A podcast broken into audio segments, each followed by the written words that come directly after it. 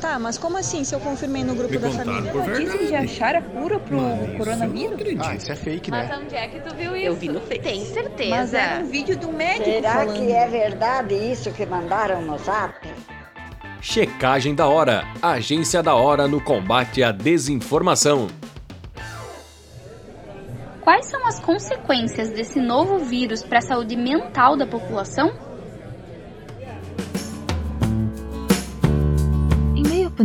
Vemos o quão difícil é ficarmos longe de familiares e amigos, tentando manter o mínimo de socialização, nos preocupando não apenas com a nossa saúde individual, mas também com a de quem amamos.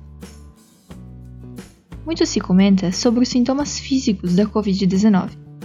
Contudo, quando nos vemos há tanto tempo isolados e afetados por essa situação, é normal que muitas pessoas comecem a sentir alguns sintomas psicológicos.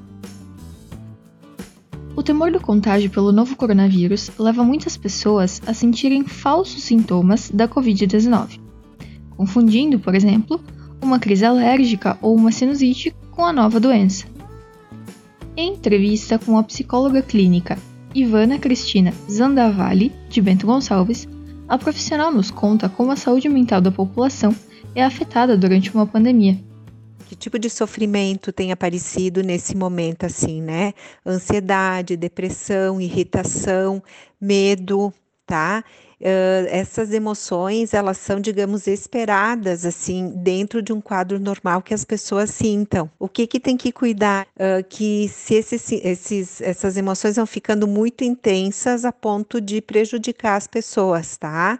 Daqui um pouco eu estou muito, muito ansiosa, preocupada lá com o futuro, preocupada se eu vou é, perder o emprego ou não, se eu vou né, ver meus amigos ou não, quando é que as aulas vão voltar, que são coisas que estão lá na frente que a gente ainda não sabe como é que vai ser, né? E aí vem a ansiedade. E aí, se a gente fica muito preocupado, muito ligado, por exemplo, com essas, tentando resolver esses problemas ou pensando neles, isso pode gerar muita ansiedade. A psicóloga também fala sobre como as pessoas têm diferentes maneiras de lidar com esse momento de isolamento. Enquanto algumas pessoas levam todas as normas de distanciamento a sério, outras acreditam não ser algo que necessite de tanta preocupação. A gente hum, tem que ver muito como é que cada pessoa percebe o momento, tá? A gente chama assim, bom, uma percepção de risco. Uns vão minimizar os riscos, vão dizer, bom, uh, é só uma gripezinha, um monte de gente se cura, não dá nada, não é tanto assim, mas no sentido de não ver risco nenhum, né? Isso é um perigo, né? Porque a pessoa nega o momento atual, faz uma negação e aí ela se põe em risco ela e os outros, né? Ou às vezes o outro extremo, né? A pessoa daí vê tudo com muito risco, né? Tudo é com muito excesso, né? E aí a pessoa fica com muito medo. E aí então é o outro extremo que faz a pessoa ficar com muito medo, uh, se cuidar demais, um excesso, e isso pode paralisar a vida dela, né?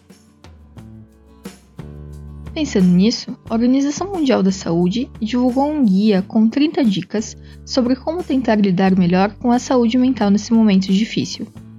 As recomendações são direcionadas para diferentes grupos, com a população em geral, profissionais da saúde, pessoas que lidam com crianças e até governantes.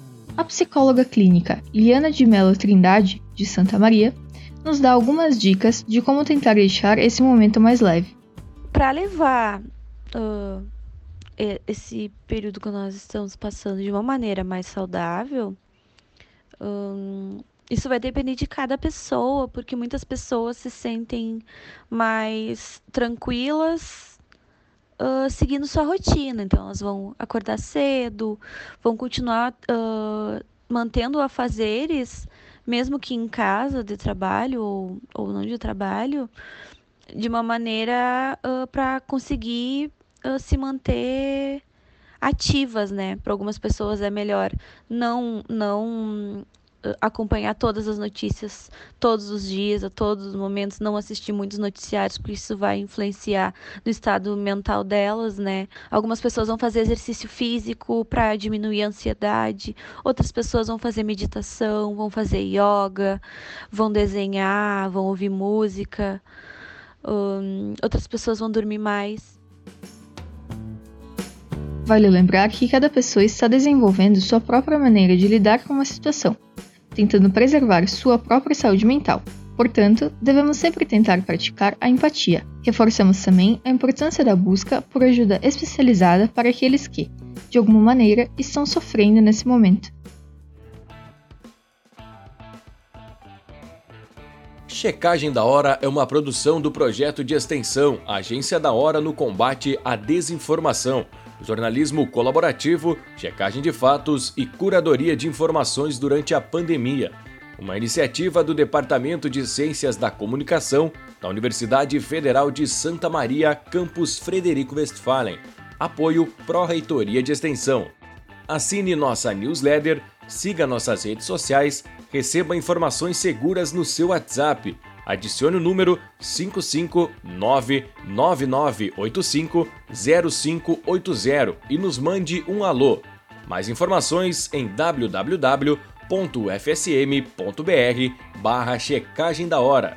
O FSM contra a Covid-19.